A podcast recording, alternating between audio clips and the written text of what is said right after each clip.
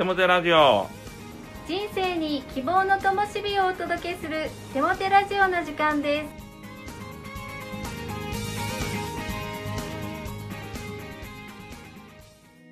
皆さんお元気ですね？パーソナリティのテモテ牧師こと新谷和重と。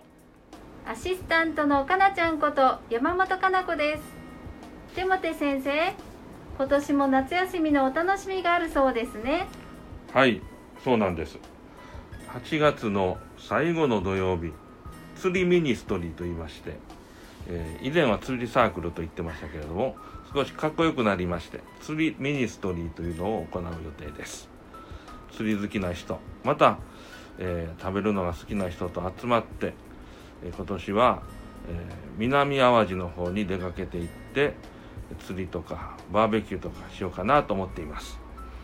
ただ天候に大いに左右されますので台風が来ないように大雨が来ないように今から祈り備えております。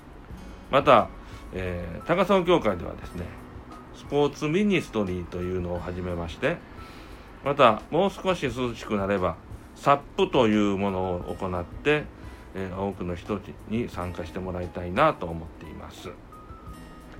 お楽しみが盛りだくさんですね。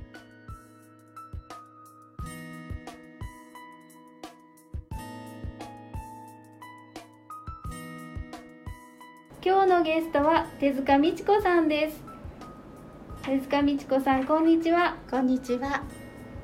最初にプロフィールを教えてくださいはい。私は高砂教会の元老牧師をしております手塚正明牧師の妻です。はい、えー美智子先生が幼少期から現在に至るまで神様と共に歩んでこられた道のりの一部分を今日はお話しいただきますはい。私は牧師家庭の三人姉妹の長女として育ちました。父は実業家で会社経営をしていましたが、すべてを親戚に譲り、進学校にて学んだ後、母と結婚しました。終戦直後に私が生まれたのですが牧師になることをためらううちに私がジフテリアにかかり命が危ぶまれる事態に陥った時に神様の前に悔い改め再び牧師となる決心をして神戸の焼け跡に建てられた新しい教会に赴任しました。それは私が小学校に入る前の秋でした。戦後7年が経っていましたがまだまだ復興がおぼつかず家を失った人々がたくさんいました。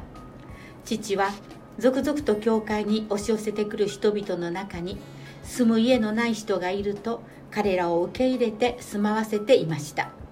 まるで難民収容所のようなありさまの中で育ちました。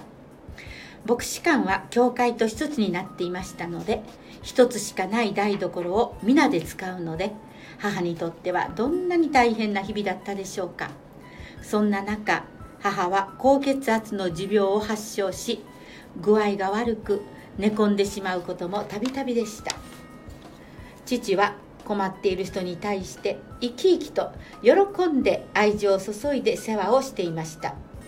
その父を見て育つ中イエス様が愛に満ちたお方でありどんな時でもそばにいて助けてくださる神の独り子であり天の父なる神様は父のイメージでした。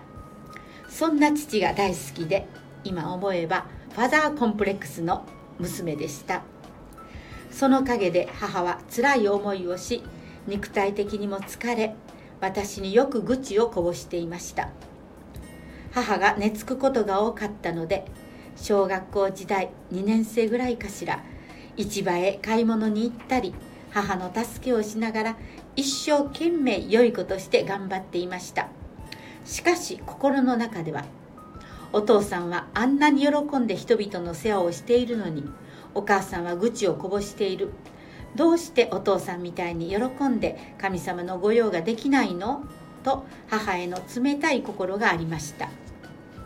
また一緒に暮らしている人々が不平不満を言うのを聞いてこんなに世話をしてもらっているのになんと感謝のない人々か？と心の中で批判しているような子供でした。表向きはさすがに牧師さんの娘さん良い子ですねと褒められていましたが17歳となったある日のこと教会の会議室の中から父を激しく非難する信徒の人たちの声が聞こえてきました。問題は父の責任ではなく教会の土地取得の後始末ができないまま国した宣教師の方の不手際で教会の敷地が半分没収される事態になったことの責任を問うものでした。それを聞いた私は自分を抑えることのできない怒りに突き動かされあなた方はそれでもクリスチャンですか？父がどんなに教会のために尽くしてきたかご存知でしょう？と言おうと会議室のドアに手をかけたと同時に神様の御声が雷のように私を打ちました。人を裁くな。自分が裁かれないためである。あなた方の計るその計りで自分にも計り与えられるであろう。また義人はいない。一人もいない。との聖書の言葉が鳴り響いたのでした。私はその場にへなへなと倒れ込み声を押し殺して泣き崩れました。私はなんと罪深い人間なのだろう。自分は神様に喜ばれる良い行いをしていると傲慢にも思い込んでいた。けれども私こそ人を裁く罪人ではないか。こんな私の罪を許してくださり変わらない愛を持って見守り続けてきてくださった。これからは父を責める人々のために祈ろう。これらの方々が神様の心を知ってくれますようにと。父と一つ思いとなって教会を愛してくれますようにと。これが私のイエス様との本当の出会いだったと思います。ありがとうございます。今の美智子先生の働きの全ての基盤となる出来事でしたね。またこの続きを伺いたいと思います。それでは手モ先生に励ましのメッセージを語っていただきましょう。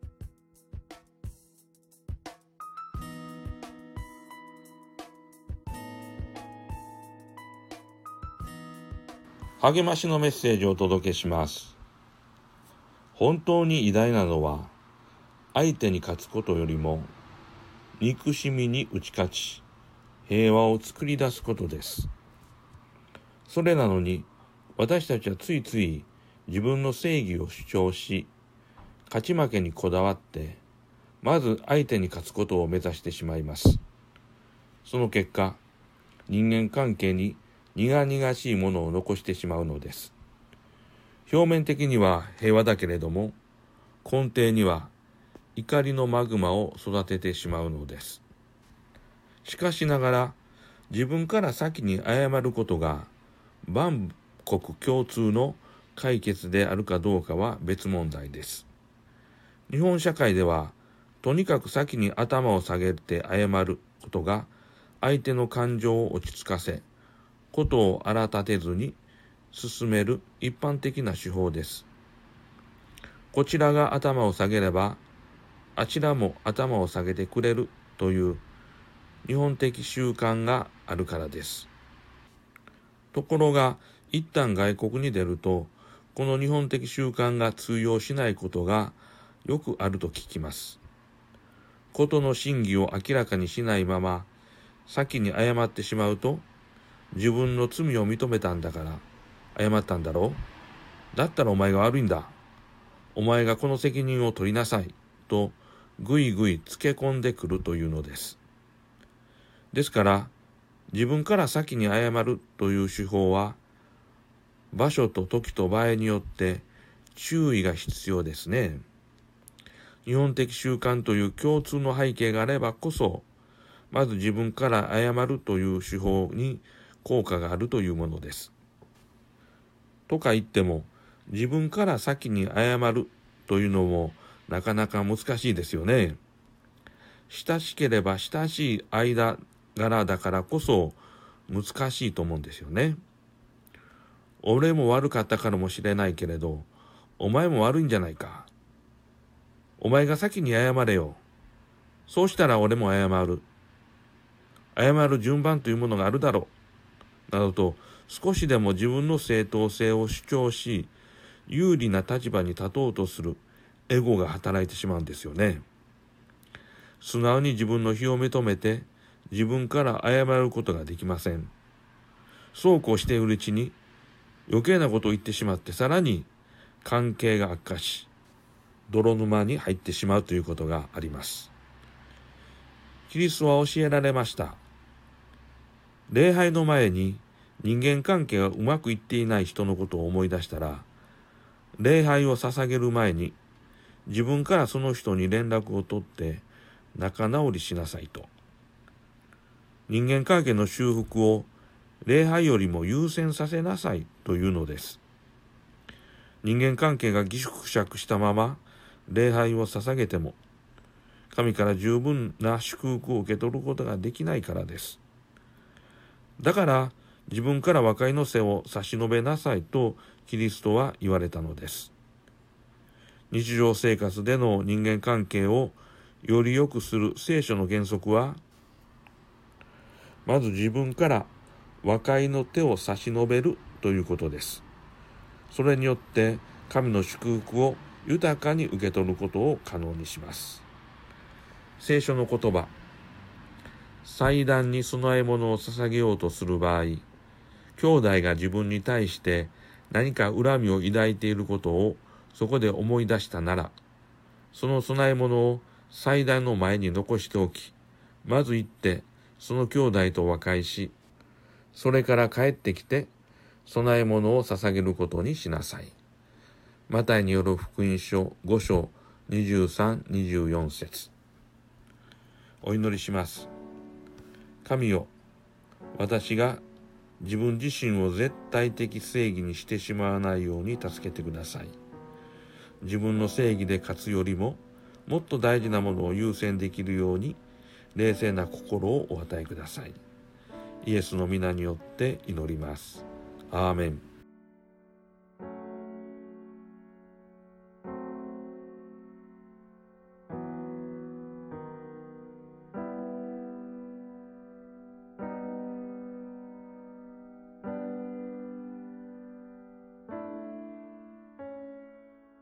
今月の賛美は高砂教会120周年記念アルバム「新しくされる」より「主は道を導かれる」です。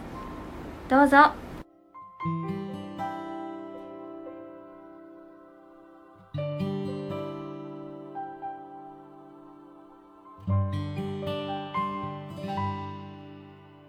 主は道を導かれる。この目には何も見えない時でも荒野に道砂漠に川主が成し遂げる。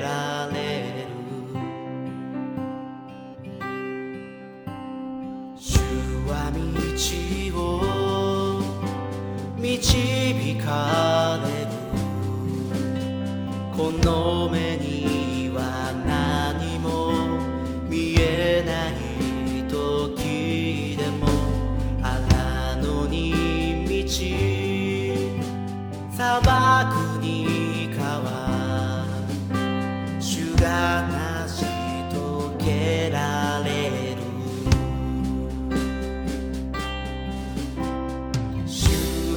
友